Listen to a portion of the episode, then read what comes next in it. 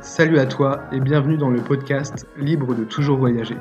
Je suis Joris, l'entrepreneur nomade, et aujourd'hui je reçois l'insolent Raphaël Carteni.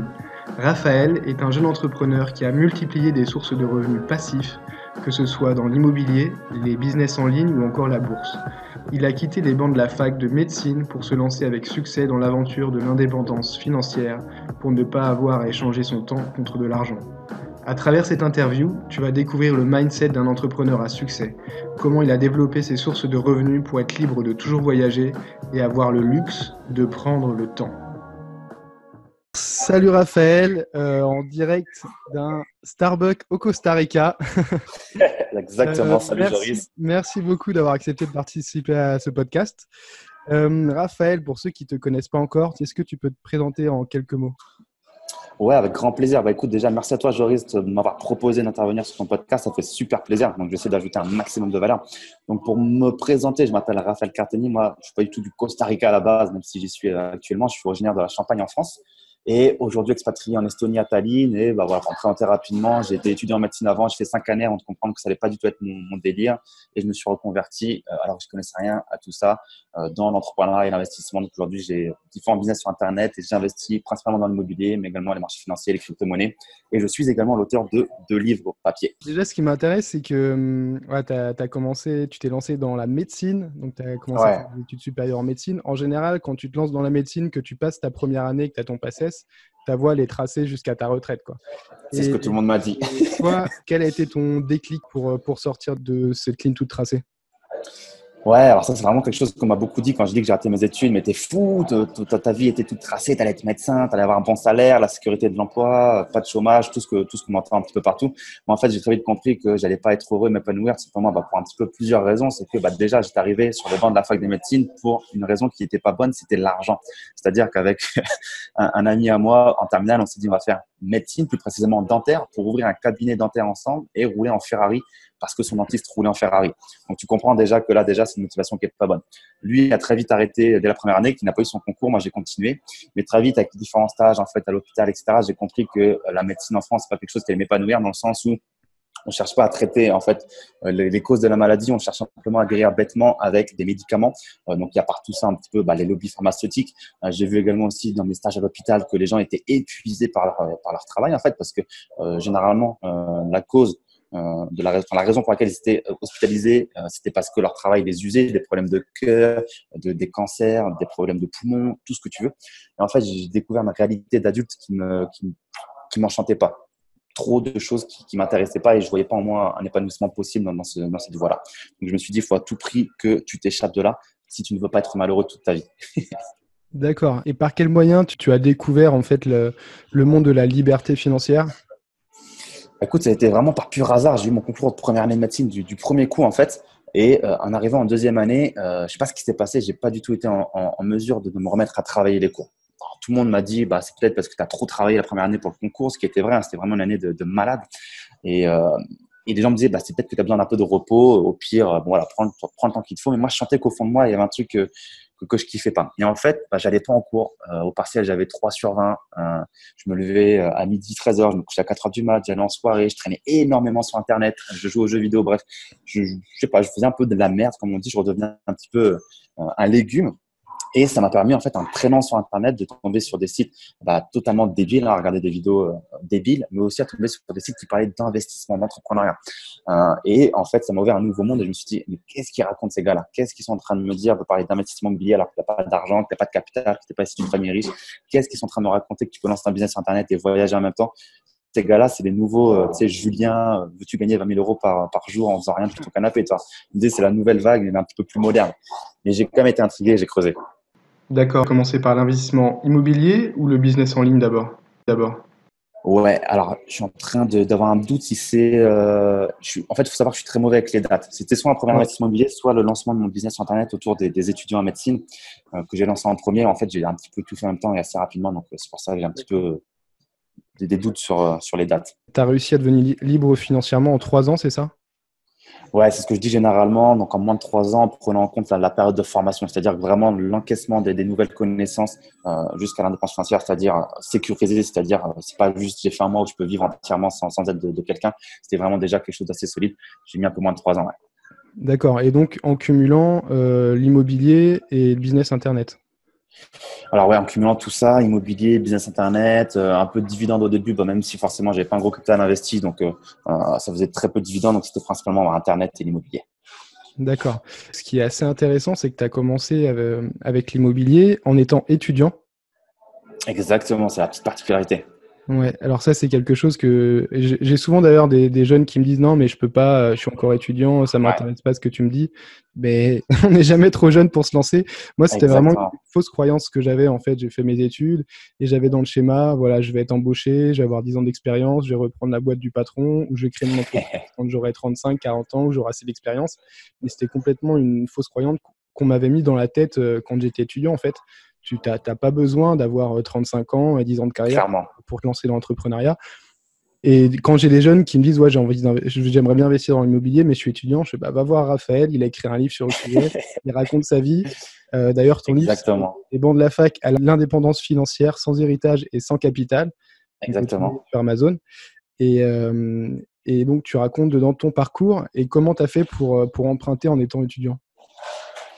C'est ça, c'est ça, tu as, tout dit en fait. C'est un peu le problème aujourd'hui en France, c'est qu'on a cette, euh, cette mentalité qui fait qu'on transmet euh, entre guillemets à nos enfants ou à nos étudiants euh, l'idée que on ne pourra pas faire énormément de choses sans être passé par certaines étapes. Alors qu'en fait, finalement, c'est quoi la finalité des gens dans la vie? C'est d'avoir de l'argent, toi. Et beaucoup pensent que cette finalité, on peut l'obtenir en obtenant un diplôme, en obtenant un travail, en allant travailler en en allant travailler dur pour quelqu'un, alors que finalement, on peut faire de l'argent sans avoir de diplôme. Aujourd'hui, le diplôme, c'est vraiment un morceau de papier qui euh, prouve, soi-disant, que tu as des compétences spécifiques pour obtenir tel job. Voilà, qui, qui euh, en fait, euh, qui te dit qu'il faut que tu prouves que tu as des compétences avec un diplôme? Aujourd'hui, si tu as des compétences, tu n'as plus qu'à les appliquer. voilà, l'immobilier, lancer un business sur Internet, tu n'as pas besoin de diplôme pour, pour prouver à qui que ce soit tu sais le faire. Il faut simplement le faire et tu as des résultats. Donc c'est vrai que c'est un petit peu dommage. Et dans ce livre-là, bah, je parle notamment un peu de la mentalité française, je parle un petit peu de, tout euh, mon parcours de A à Z, dépend de la fac à la pension à comme son nom l'indique, où bah, je te montre étape par étape euh, quel a été le parcours que j'ai suivi, premier achat immobilier, mes galères, parce que forcément ça n'a pas été tout rose hein, quand on vient d'un milieu qu'on ne connaît pas du tout euh, et qu'on essaye de s'y introduire. C'est un peu compliqué de, de, savoir par quelle étape il faut passer. Mais voilà, j'y raconte tout de, de, A à Z, notamment ce fameux prêt étudiant que j'ai utilisé bah, pour investir dans un appartement. Et donc, toi, tu faisais de la location saisonnière euh, sur Reims principalement? Alors, pas sur Reims, sur une ville euh, qui se situe à côté qui s'appelle Épernay, euh, capitale mondiale du champagne. D'accord. où il y a énormément, énormément de, voyageurs qui viennent pour visiter les, maisons de champagne. C'est quelque chose qui m'avait tilté à l'époque de me dire, mais je comprends pas, il y a énormément de touristes, mais il y a zéro offre en saisonnier. et ça m'avait fait longtemps hésiter à me demander est-ce que je dois lancer un appartement saisonnier sur cette ville ou pas. Euh, J'avais pas osé à l'époque bah, parce que je savais pas exactement comment m'y prendre faire une étude de marché ou comment vérifier qu'il y avait une demande. Mais au bout d'un moment, ça m'a trop frustré de me dire, je vois tous ces touristes qui arrivent, qui dépensent sa mort dans le champagne, qui dépensent sa mort dans les beaux hôtels, alors que, alors que, qu'il n'y a pas de Airbnb. J'ai quand même tenté de mettre un Airbnb en me disant, bah voilà, si ça marche pas, il y a une solution de backup de louer en long terme. Et euh, je me suis rendu compte que non, la demande était bien là, il y avait simplement pas d'offre. Donc ça, c'est déjà la bonne réflexion de, détecter un, besoin et de créer une offre en face en se disant, voilà, de toute façon, dans le pire des cas, euh, tu évaluais déjà tes risques et dans le pire des cas, bah, tu avais ton backup derrière. C'est exactement ça. Le prévisionnel avait été fait en fonction de, deux scénarios, c'est-à-dire le scénario optimiste où euh, vraiment euh, ça marche en saisonnier, et le scénario moins optimiste, on va dire, mais qui reste optimiste parce que c'était rentable, où il bah, fallait louer à long terme son appartement. En immobilier, tu as investi sur combien de biens à peu près? Alors aujourd'hui, j'ai trois biens, plus euh, une maison en colocation qui est en compromis actuellement et je suis en pleine recherche euh, d'autres immeubles. Euh, j'ai fait une grosse pause en fait dans, mon parcours d'investisseur immobilier dans le sens où je me suis expatrié à l'étranger, j'ai quitté la France. forcément, quand on s'expatrie, qu'on crée une nouvelle société, c'est beaucoup plus compliqué pour les banques parce qu'on a un petit peu une bête noire. Tu on n'est plus en France, on peut être résident fiscal français et on n'a pas de bilan mais je souhaitais continuer d'investir en France parce qu'en France, bah, comme tu dois le savoir, on a l'effet de levier qui est quand même quelque chose de bien français et qui est très puissant pour investir dans l'immobilier de façon très rapidement et se générer des capitaux, des capitaux pardon, conséquents en patrimoine immobilier.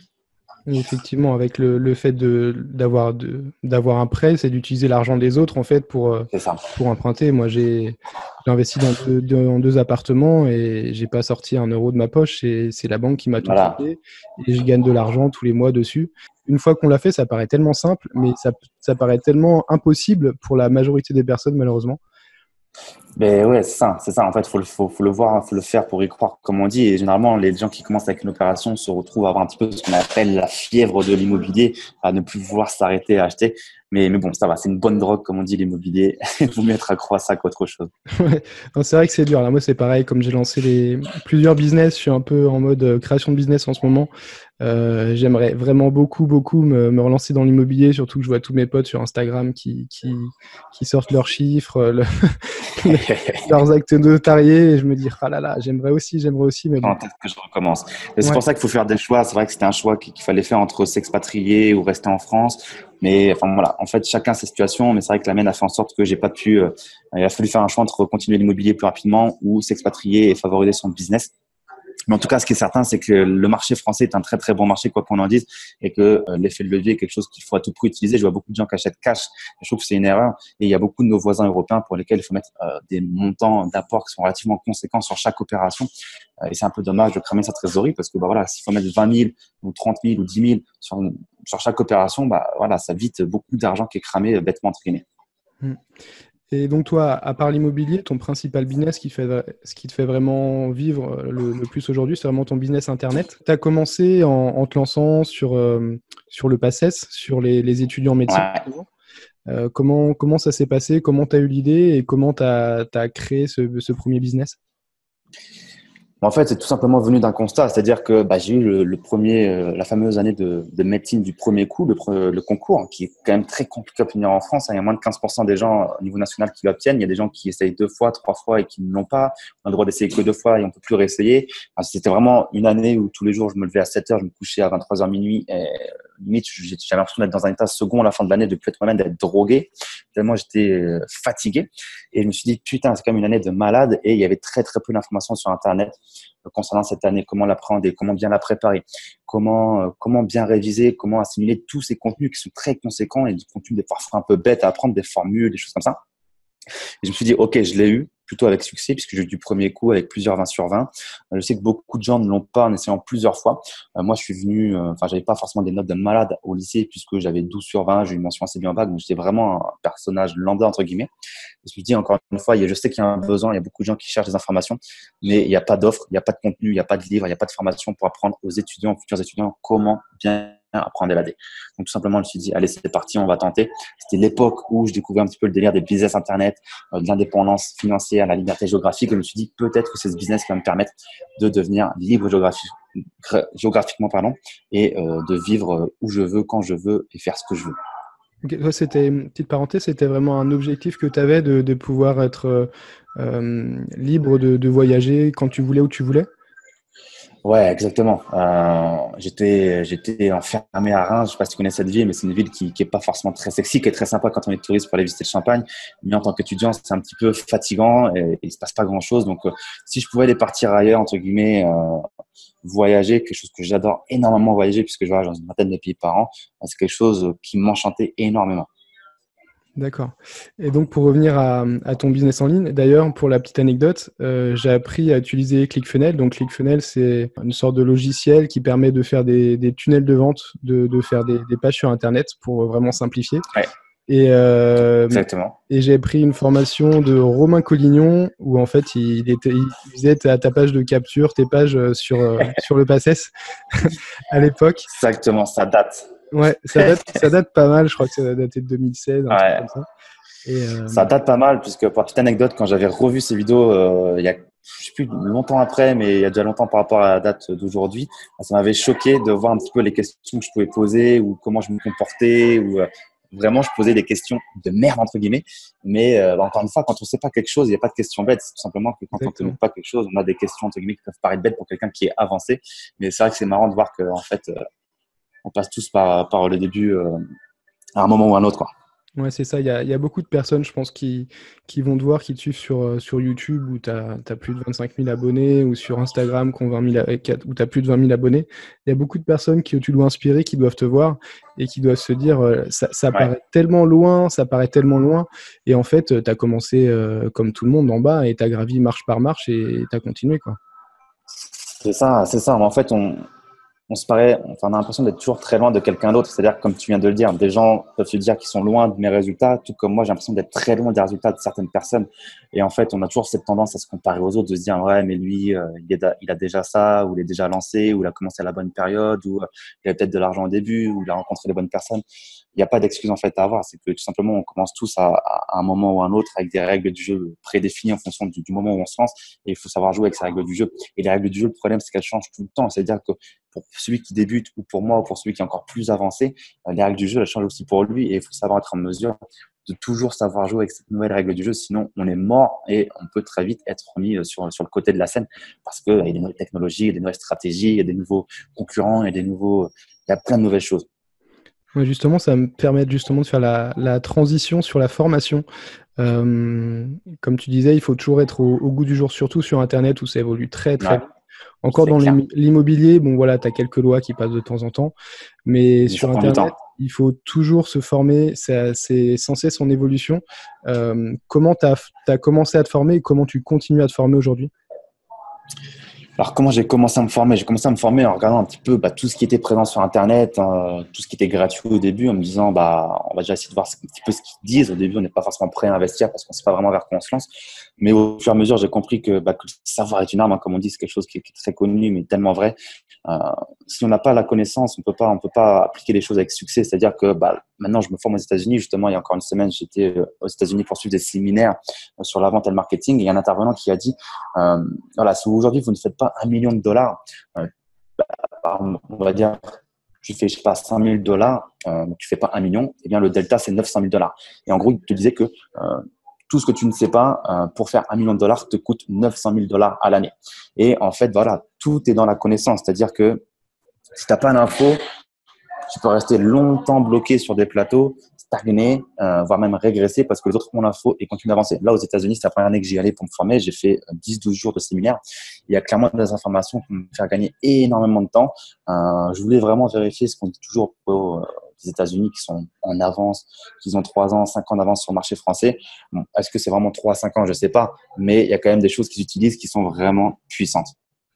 Et aujourd'hui, toi, toi, tu formes des personnes justement à l'indépendance financière aussi? Exactement. En fait, euh, Club Millionnaire, pour un petit peu faire l'histoire de comment c'est né, euh, j'ai commencé à raconter sur un autre blog, euh, parce que le premier blog c'est sur la médecine, le second c'était Club Millionnaire. J'ai commencé à raconter sur ce blog qu'est-ce que j'avais fait? En gros club médecine mon premier appartement euh, que j'avais acheté mon deuxième appartement que j'avais acheté mes actions que j'avais achetées. Et rapidement bah, en fait ce cycle millionnaire a un peu pris la mayonnaise et les gens étaient intéressés de voir qu'un jeune euh, qui était étudiant pu commencer à investir ou à entreprendre et faire des choses alors que bah il avait rien au début. Moi j'avais 1000 balles sur mon compte j'avais que dalle je connaissais rien.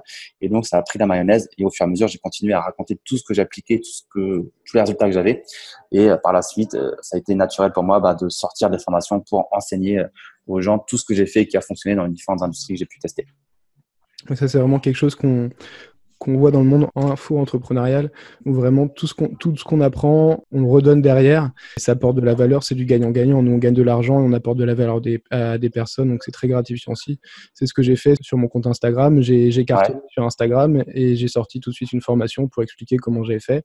C'est du gagnant-gagnant et c'est exactement ce que tu fais aussi avec tes formations sur indépendance financière. C'est exactement ça. Finalement, c'est du consulting. Alors, c'est plus ou moins vu. Beaucoup de gens, encore une fois, ont du mal avec cette idée de consulting autour de l'argent, de l'indépendance financière. Euh, ça leur pose beaucoup moins de soucis quand c'est euh, un professeur de tennis qui t'apprend à jouer au tennis ou euh, un professeur de cinéma qui t'apprend à monter un court métrage ou quoi que ce soit. Mais dès que c'est, entre guillemets, un professeur d'argent ou d'indépendance financière qui t'apprend à investir dans l'immobilier ou quoi que ce soit, pour les gens en France, ça pose énormément de soucis. Tout de suite, on est vu comme étant quelqu'un qui vend des pelles ou la bête noire qui gagne de l'argent en vendant des conseils pour gagner de l'argent. Voilà, ça c'est une question de mentalité. Moi, j'ai arrêté de me battre contre ces gens qui, qui pensent comme ça. Mais comme tu l'as dit, c'est totalement gagnant-gagnant. Nous, ça nous permet de gagner de l'argent pour continuer à réinvestir, hein, parce que pour réinvestir, bah, il faut toujours plus d'argent. Et euh, en échange, on forme des gens à aussi avoir une meilleure vie, à être plus libre, pouvoir voyager, gagner de l'argent de façon complémentaire et surtout passive. Ouais. Alors justement, j'aimerais bien qu'on parle de, de cet aspect passif.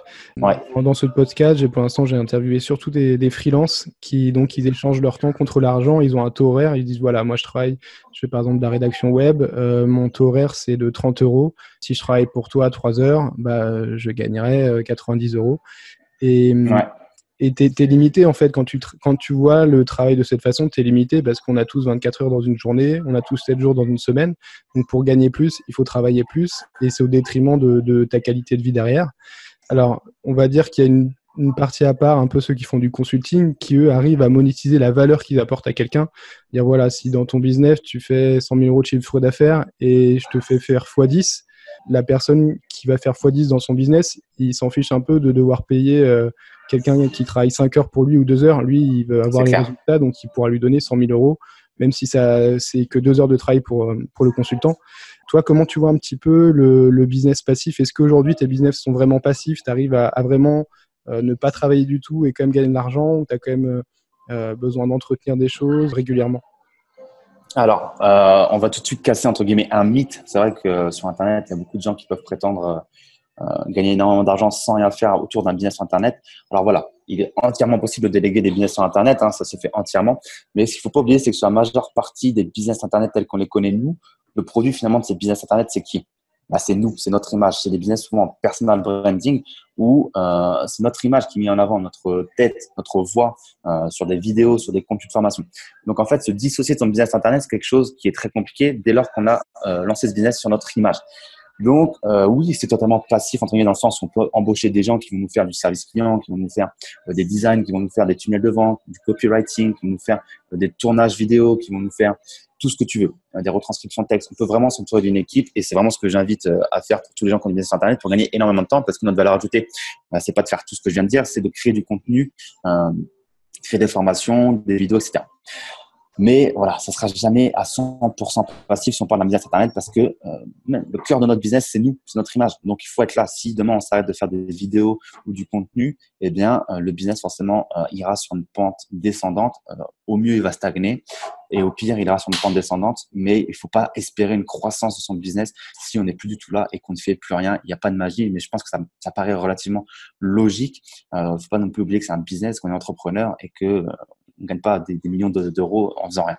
Euh, là où c'est le plus passif, ça va être l'immobilier, les marchés financiers, les crypto-monnaies, où euh, on place de l'oseille et ensuite ça rentre et où on peut vraiment tout déléguer et ne rien foutre du tout si on veut rien foutre du tout. On peut par exemple dans l'immobilier s'entourer d'un chasseur, ensuite d'un gestionnaire, ensuite d'un courtier, ensuite euh, d'artisan et vraiment ne rien faire. les bourses, la bourse c'est pareil, on achète des actions, on encaisse des dividendes, on n'en fait rien, etc., etc.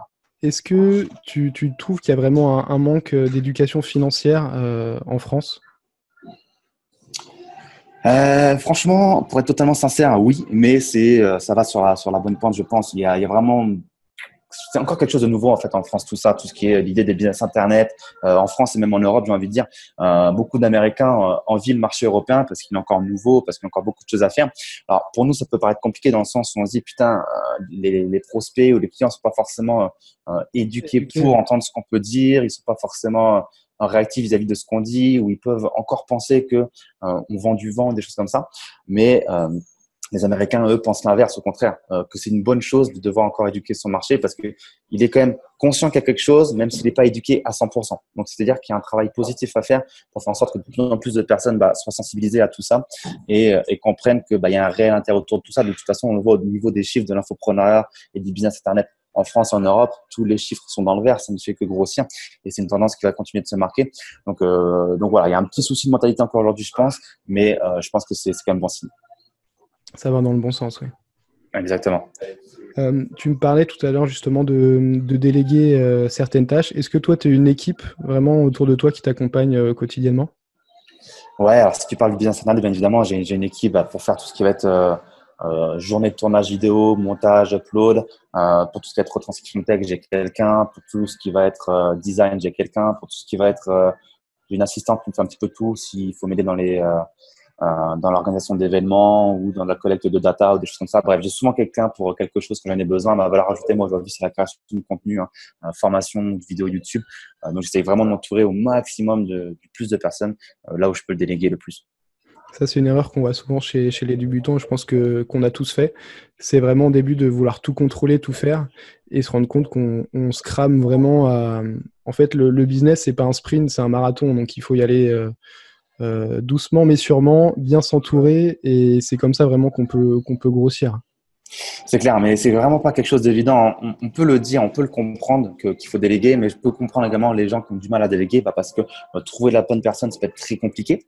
Quand on commence son business, bah, on n'a pas forcément énormément d'argent non plus pour, pour tout déléguer parce qu'on n'a pas forcément encore des produits qui, qui, marchent, qui dégagent forcément des gros bénéfices. Au début, on a peut-être des produits qui se vendent pas, on essaie de comprendre pourquoi, on essaie de chercher encore son marché, on essaie de chercher son avatar. Donc, c'est pas forcément évident. Donc, c'est vrai qu'au début, je pense que c'est inévitable de passer par l'étape où on doit tout faire soi-même. La compta, les tunnels de vente, euh, le montage, euh, toutes les tâches un peu chiantes, répondre aux emails, le SAV.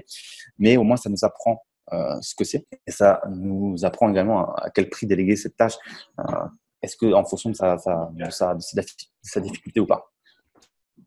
Et, toi, comment, comment tu trouves tes personnes? Tu as, as, un réseau?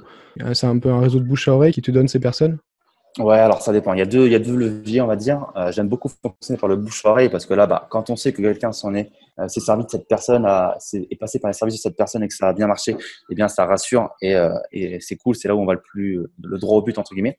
Également, il y a un autre levier que j'utilise, c'est le site peut-être que tu connais, upwork.com et que les gens connaissent, qui est excellent pour trouver des prestataires euh, dans le monde entier qui euh, peuvent t'aider sur ton business. C'est-à-dire que toi, tu publies une annonce, un petit peu comme sur le bon coin, tu dis, bah voilà, je recherche ça, ça, ça, ça, ça, ça, ça, ça. Et ensuite, des gens vont venir postuler et mettre une lettre de motivation pour, pour, pour défendre un peu leur candidature et te dire bah voilà, moi, je peux faire ça pour toi, je suis à tel prix horaire, etc. etc. Et euh, ensuite, bah, tu n'as plus qu'à choisir ton prestataire et à bosser avec lui. D'accord. On va venir un petit peu sur le, le thème du voyage. Alors, Raphaël, en ce moment, là, tu es au Costa Rica. Juste avant, tu étais aux États-Unis. Tu as traversé les États-Unis. Et il me semble que tu étais euh, à Punta Cana ou pas loin. Aussi, également. Instagram, voilà. Euh, tu sais déjà tout. tu, voyages, tu voyages vraiment beaucoup, euh, plus que moi, je pense. Ouais.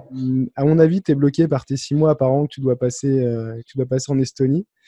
exact. comment tu choisis justement tes voyages? Qu'est-ce que tu aimes faire pendant tes voyages?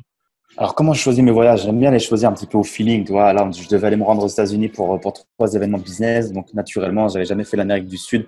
Donc, bah, naturellement, je commence à redescendre vers l'Amérique du Sud. Donc là, on est au Costa Rica. Euh, je sais pas exactement vers où je vais aller après. En fait, je sais même pas du tout où je vais aller après. Ça va dépendre euh, du feeling, de comment je me sens au Costa Rica, si j'ai envie de partir ou pas, et, de, ce qu'il y a à faire à côté. Mais, euh, mais voilà, je sais même pas c'était quoi ta deuxième question. J'ai déjà oublié. Je suis parti en freestyle direct. Euh, qu'est-ce que qu'est-ce que t'aimes faire pendant tes voyages? Ah, Qu'est-ce que j'aime faire? Bah, Ce que je fais un petit peu partout, tous les jours, euh, ou en Estonie, un peu n'importe où. En fait, j'aime pas être le, tu sais, le touriste un peu qui arrive dans un nouveau pays, qui est, excité à fond, qui dit Oh ouais, je dois faire ça, je dois faire ça, je dois faire ça, qui se fait un planning et qui, euh, qui à la, fin profite même pas, toi, qui est un peu en mode touriste rat race, toi, 8h à 9, je petit-déj, après 9h à 10h, je dois aller voir ça, 10h à 11h, je dois faire ça. On réserve un resto pour ce soir. Non, moi, j'arrive, toi, je suis arrivé hier soir à 21h, je suis sorti, euh, je pris le premier resto qui est venu, j'ai mangé, je vais me coucher, je me suis levé ce matin. Donc là, il est encore le matin, il est 14h, je crois. Euh, j'ai même pas cherché à aller voir des trucs touristiques. Je suis arrivé au Starbucks, j'ai pris un petit thé. Là, je suis avec toi, je fais une interview. Euh, là, je vais sortir, j'ai acheté ma carte SIM. Je vais marcher un petit peu sans trop savoir où je vais aller parce que j'ai pas du tout regardé la carte. Et puis, euh, puis après, je vais prendre un resto si j'ai faim. Enfin, je vais pas chercher à faire des activités euh, de malade. J'ai juste vivre ma vie de tous les jours. Euh, tranquillement, sauf que j'ai un nouvel environnement, des nouveaux cafés, des nouvelles personnes, un nouveau langage, euh, des nouveaux restos, et c'est un dépaysement, et, rien que ça, ça me suffit. Donc, tu vois, j'ai vu quand même qu'il y a des activités à faire, qu'apparemment il y avait des beaux parcs avec des très beaux papillons, qu'il y avait des courses de taureaux. Voilà, c'est pas stylé d'aller voir, mais je vais pas me dépêcher à me renseigner sur tout, aller voir l'office de tourisme pour dire, pour me dire, allez, faut que j'arrive plus vite. Si ça se fait, ça se fait. Si ça se fait pas, ça se fait pas, toi. Ouais, c'est un peu, je pense, le truc qu'on a quand on, on sort de, de, cette ride race, c'est qu'on a un univers de possibilités devant nous, euh, que ce soit en voyage et en, en choses à voir. Euh, mm. On était à une habitude, on avait cinq semaines par an euh, pour voir tout ce qu'on pouvait voir, pour se reposer et pour voyager à fond. Et on était comme des malades à faire tout ce qu'on pouvait faire. Euh, c'était vraiment un sprint. Et, et, là, en fait, non, on, on peut juste euh, de la ville où on est, du pays où on est. Et ça, je pense, c'est un, un grand, grand luxe. En fait, c'est exactement ça. Le luxe, en fait, c'est quoi? C'est d'avoir le choix. Euh, souvent, les gens pensent que, l'argent est important, qu'il faut vraiment avoir de l'argent pour voyager. Ou... énormément d'argent entre guillemets. Alors c'est vrai, il en faut un minimum parce que les hôtels, les avions, euh, tout ça, c'est pas gratuit. Mais euh, ce qui est le plus important, c'est le temps. Et généralement également, on dit bah le temps c'est de l'argent, le temps c'est de l'argent. Non non, le temps c'est pas de l'argent. Le temps est bien plus précieux que l'argent. C'est-à-dire que quelqu'un qui a plus d'argent, qui a plus de temps que d'argent, sera beaucoup plus riche. Tu vois ce que je veux dire? Ouais. celui qui a plein d'argent mais pas de temps. Donc en fait, le luxe c'est vraiment d'avoir le choix et de se dire bah voilà, si je fais pas euh, euh, les activités phares du Costa Rica, pas Moi, j'ai le luxe et j'ai surtout le choix de pouvoir revenir quand je veux et il n'y a aucun souci. Donc, euh, donc voilà, le luxe, c'est vraiment de se dire, je suis là, je, je profite, je kiffe, je fais ce que j'ai envie, quand j'ai envie, avec qui j'ai envie. Voilà, c'est pas parce qu'on est indépendant sincèrement qu'on s'arrête de travailler. Moi, j'ai encore plein de projets qui m'excitent parce que forcément, on choisit ces projets et bah, ces projets, on les kiffe. Un entrepreneur, c'est quelqu'un qui, qui, bosse finalement beaucoup hein, par rapport à la moyenne, mais qui bosse avec le plaisir parce qu'il kiffe ce qu'il fait et il a choisi de le faire. Donc moi, si j'arrive dans un pays, je peux passer deux jours euh, à rien faire, entre guillemets, juste bosser sur mon ordi, euh, aller dans un café, un resto, euh, et à rien faire de plus. Et je suis, je suis content, je suis heureux comme ça. Parce que le fait d'avoir un nouvel environnement, des gens qui sourient, ou d'être en short, ou euh, tout ça, ou boire un smoothie en face d'une plage, ça me suffit entre guillemets. Pour beaucoup, c'est déjà beaucoup, ce qui est vrai. Mais euh, tout ça pour dire que je n'ai pas besoin d'énormément de choses. Tu vois ce que je veux dire? Ouais, tu, tu rêves plus forcément de ta Ferrari euh, comme quand tu voulais être dentiste. Non, alors même si je kiffe les voitures, hein, euh, ceux qui me suivent sur Insta peuvent le voir. J'aime bien de temps en temps louer des belles caisses, de la Lamborghini, de la McLaren, des choses comme ça. Et quand je suis dans des destinations qui s'y prêtent, j'hésite pas à le faire, notamment quand j'étais à Dubaï, des choses comme ça. Voilà, quand tu es au Costa Rica, tu vas pas sortir une Lamborghini. Déjà, je suis même pas sûr que, que tu peux en louer. et puis, je me sentirais pas à l'aise quand, voilà, quand il y a des différences de revenus qui sont énormes. Tu te sens pas forcément à l'aise de te sortir une Lamborghini alors que tu as des gens à côté qui, qui font la manche, euh, qui sont pas bien tort. Ouais. Tu me parlais juste avant de, de, travailler dans des bars, des restaurants avec une connexion Wi-Fi, juste ton ordinateur. Comment, comment ouais. tu organises justement ton, ton, travail et ta productivité quand tu es à l'étranger? Ça, c'est une très très bonne question parce que c'est pas forcément évident de répondre à ça. On a eu beaucoup de fois le débat avec des amis entrepreneurs qui voyagent énormément, c'est de se dire que T'as beau te dire que tu vas travailler quand tu voyages, c'est toujours plus compliqué parce que tu peux pas être à 100% sur deux choses. Quand tu arrives dans un nouveau pays, tu es quand même excité, tu as quand même envie de voir un petit peu les choses. Forcément, tu passes moins de temps à bosser. Mais tu as quand même envie de bosser. Tu vois Donc, c'est toujours un peu compliqué. Tu as toujours un petit peu cette dualité euh, parce que tu kiffes les deux. Tu kiffes voyager et tu kiffes bosser. Donc, euh, c'est toujours dur d'avoir un équilibre, d'autant plus que tu perds beaucoup de temps dans les transferts, dans euh, les décalages horaires où tu es éclaté, ou des choses comme ça. Donc, quand tu es à la maison, quand je suis en Estonie, à Tallinn, c'est là où je suis réellement le plus efficace euh, parce que, bah voilà, toi, Là, au Costa Rica, pour, pour l'instant, je me suis réveillé ce matin. Je n'ai pas fait grand-chose. Il est déjà 14-15 heures. Voilà, on a fait l'interview ensemble, ce qui est déjà énorme. Mais, euh, je sais que être une journée relativement light parce que c'est mon premier jour et que là, je vais aller marcher en ville et puis après, je vais boire un verre ou je sais pas. Et je vais pas faire grand-chose. Mais encore une fois, j'ai le choix, toi. Donc la productivité, bah voilà, c'est euh, c'est un grand débat, c'est un grand choix. Enfin, c'est un grand sujet, on pourra en parler longtemps. Mais euh, généralement, j'essaie de me lever le matin en me disant quelles sont les trois tâches les plus importantes que tu dois faire aujourd'hui, celles qui vont te ramener de l'argent tout de suite ou celles qui auront un impact le plus grand tout de suite. Je l'ai fait et le reste, c'est relativement, on va dire, secondaire, puisque normalement, tu as ton équipe qui est derrière pour euh, assurer les tâches un peu moins principales. D'accord, donc vraiment, tu fonctionnes vraiment avec des, des tâches journalières. Tu dis, bon, aujourd'hui, ça sera ça, ça, ça, et ça sera fait coûte que coûte. C'est relativement ça. Voilà. J'essaie de, de prioriser le plus important. Alors après, il m'arrive qu'il y ait des jours où je ne pas à l'ordinateur, que très peu, toi. Mais, euh, mais voilà, en fait, il n'y a, pas, a pas de règle. En fait, c'est vraiment au feeling, au jour le jour, en fonction de, des projets euh, sur le feu et de l'importance de, certaines tâches effectuées. Par exemple, là, je suis sur euh, un financement d'une maison en colocation à distance. Enfin, que je traîne, toi, faut appeler les banques rapidement parce que bah, c'est des rendez-vous téléphoniques à distance, des négociations à distance, c'est pas quelque chose de très formel entre guillemets. Normalement, tu te rends directement à la banque et tu négocies en face à face. Donc c'est c'est quelque chose d'un petit peu nouveau pour les banques. Donc je sais qu'il y a des spécificités qui font que faut pas que je traîne, sinon mon délai d'obtention de dans le compromis peut très vite être dépassé. Donc toi, en ce moment, bah, quand je me lève, je, je démarche les banques et je, je fais tout ça. C'est quelque chose d'important. Toi, donc, je peux pas me dire aujourd'hui je le fais pas parce que sinon je sais que je perds un jour et un jour ça peut être long, ça peut avoir des conséquences. D'accord. Après, donc, le Costa Rica, tu me disais que tu sais pas du tout où tu vas. Euh, si tu veux, je suis au Panama non. dans quelques semaines. ah ouais? Dans combien de temps? Euh, dans, dans, tout juste une semaine, je serai au Panama là, pendant trois semaines. Donc, euh, on s'y rejoigne. bah, tu vois, c'est excellent parce que c'est toujours. Tout à tu m'as posé la question et j'ai pas répondu. C'est ce genre d'opportunités qui font que je change mes plans de voyage. Parce qu'à la base, je devais peut-être aller au Mexique pour le spring break. Après, on avait vu le Panama avec euh, mon pote, mais on ne savait pas trop. On avait vu également le, le Nicaragua euh, au nord, on ne savait pas trop. Hier soir, j'ai vu sur Instagram, par pur hasard, le Honduras, où il y avait un endroit magnifique. J'étais en train de me chauffer pour y aller. Et tu vois, là, si tu me dis que dans une semaine, tu es au Panama, bah, je sais que c'est à côté et que c'est vraiment facile d'y aller en avion. Franchement, why not Et pour le coup, j'ai vu que tu voyageais pas mal avec, euh, avec des, des, personnes qui ont le même, même euh, mindset que toi, des, des, entrepreneurs aussi. Pour le coup, c'est un peu la même chose. Moi, au Panama, je vais rejoindre quelqu'un qui fait du, du, un gros du e-commerce sur Amazon. Et pour le coup, on s'est rencontré à un mastermind en Italie. On a fait une semaine mastermind sur le e-commerce. Et lui, il est en train de s'expatrier au Panama. Et il nous a fait, bah, quand vous venez, vous venez, bah, ok, bah, on a pris nos billets et puis nous y voilà, quoi. Donc, c'est vraiment des, des, opportunités. Et bah, écoute, ce qui est super, c'est que voilà, tu, tu, voyages et en plus, tu t'instruis en même temps, quoi. Tu t'ouvres l'esprit et c'est que du bonus. C'est exactement ça. Toi, on va en parler en off, mais avec grand plaisir pour venir au Panama. Mais c'est vrai que je voyage beaucoup avec des amis qui sont bah, finalement un peu comme moi, qui sont entrepreneurs, investisseurs, indépendants financièrement, qui ont cette opportunité de pouvoir voyager, qui ont ce luxe, entre guillemets. Et bah, c'est vrai qu'on kiffe et en même temps, on mastermind tout le temps, on network tout le temps. Ah, tiens, tu as fait ça, tu as eu des résultats. Ah, tu peux me montrer cet outil, comment tu t'en sers? Ah, tu peux me montrer ça. Et en fait, c'est de la formation, on s'en rend pas compte, on se forme en même temps, mais de façon très concrète parce que c'est une expérience de terrain. Et l'expérience de terrain, elle est vraiment très importante. Encore une fois, son entourage, c'est primordial. J'adore dire que c'est pas qui on connaît. Enfin, c'est pas ce qu'on connaît, pardon, c'est parfois également qui on connaît et souvent qui on connaît. Donc, être très bien entouré, c'est très, très important. Toi, tu travailles bien ton réseau. On te voit souvent dans des, même beaucoup dans des événements. D'ailleurs, je t'avais, je crois qu'on s'était croisé la première fois un événement séminaire sur Paris à QLRR. C'est possible, ouais. Tu revu un mastermind euh, à Maurice, pareil, QLRR.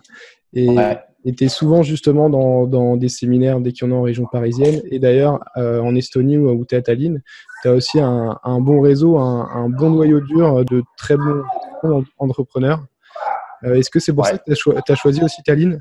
Euh, honnêtement, pas du tout, parce que quand je suis arrivé à Tallinn, bah, il y avait presque personne. Euh, quand je suis arrivé à Tallinn, il y en avait que, que deux personnes qui étaient expatriées, de français. Donc, tu es allé pour la météo alors? T'as tout compris. je kiffe trop le froid, je kiffe trop la neige, donc j'y suis allé pour la météo. non, j'y suis allé parce qu'en fait, j'ai senti qu'il y avait un engouement sur ce, ce, pays, de cette ville, et que beaucoup de gens allaient arriver, et que en fait, ce choix est arrivé au bon endroit au bon moment. Je sais pas s'il y a du hasard dans la vie, mais en tout cas, le moment fait je m'expatrie. On m'a présenté cette opportunité. Je suis allé voir, ça m'a chauffé, ça m'a intéressé. Je suis tombé, j'ai une bonne surprise vis du pays. Je me suis dit pourquoi pas, toi? Et en fait, euh, je peux pas t'expliquer autrement parce que moi, je suis plutôt un mec des pays chauds. Toi, je suis, je d'Italie du Sud à la base, euh, donc euh, j'aime bien le, chaud. Mais euh, finalement, je suis arrivé en Estonie, toi, donc rien à voir. C'est vrai que moi aussi, je m'intéresse un petit peu euh, au, à l'expatriation parce que pour le coup, je suis quasiment jamais en France et en travaillant en ligne, tu te dis, euh, voilà, c'est vrai que les, les, impôts en France, ils, ils, font assez mal au final. Tu travailles beaucoup pour l'État français, beaucoup pour Facebook avec la publicité. Et tu te dis, bon voilà, euh, est-ce que est-ce que c'est utile que je reste en France? Donc euh, c'est aussi un sujet qui m'intéressait.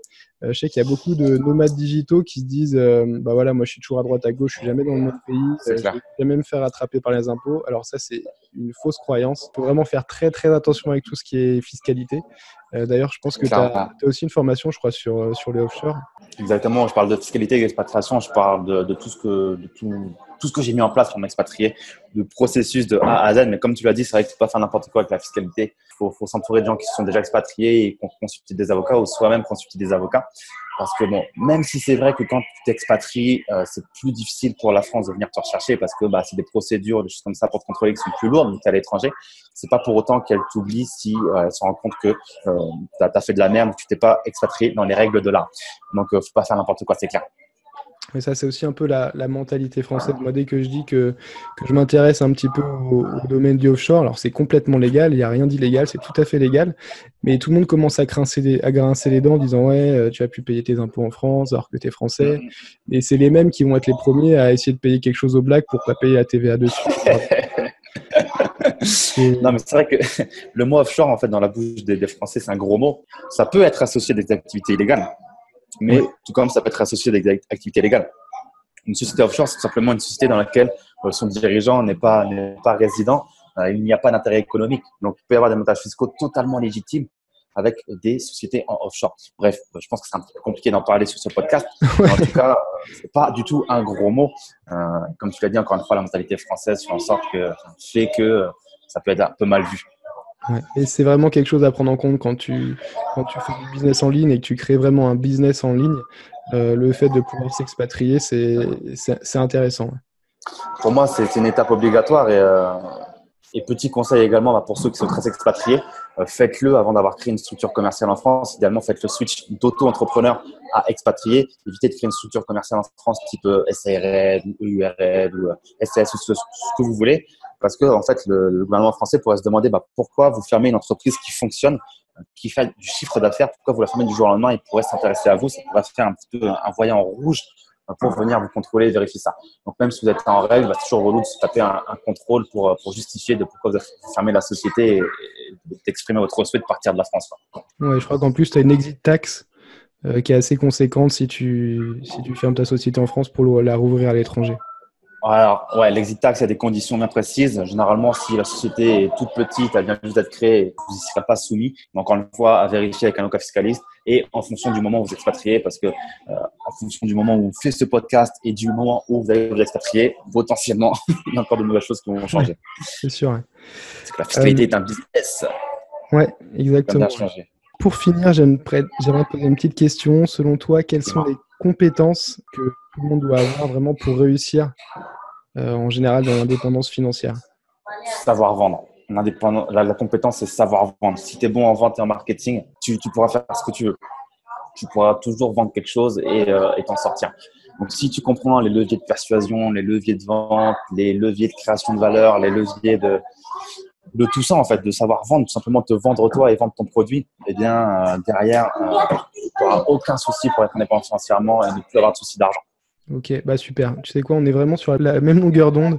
C'est euh, avec ces mots-là que j'ai fini le dernier podcast. C'est vrai? C'est exactement ça, ouais. Un truc de malade, voilà, on est aligné.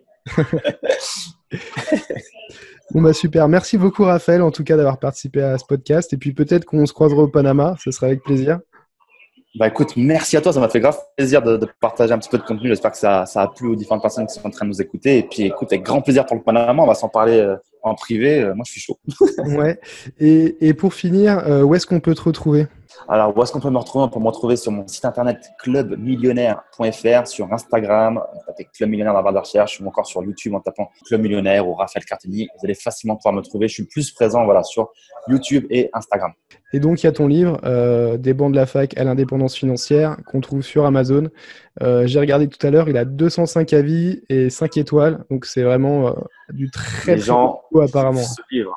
je sais que c'est un peu compliqué de le dire quand on est l'auteur du livre, mais honnêtement, les gens kiffent le livre parce que j'y écris, j'écris dedans comme je, te parle là, je te, parle à, la cool, j'ai écrit à la cool, c'est pas du Balzac comme on dit, et je te donne vraiment une expérience de terrain de tout ce que j'ai fait, les bons côtés, les moins bons côtés, les galères que j'ai eues.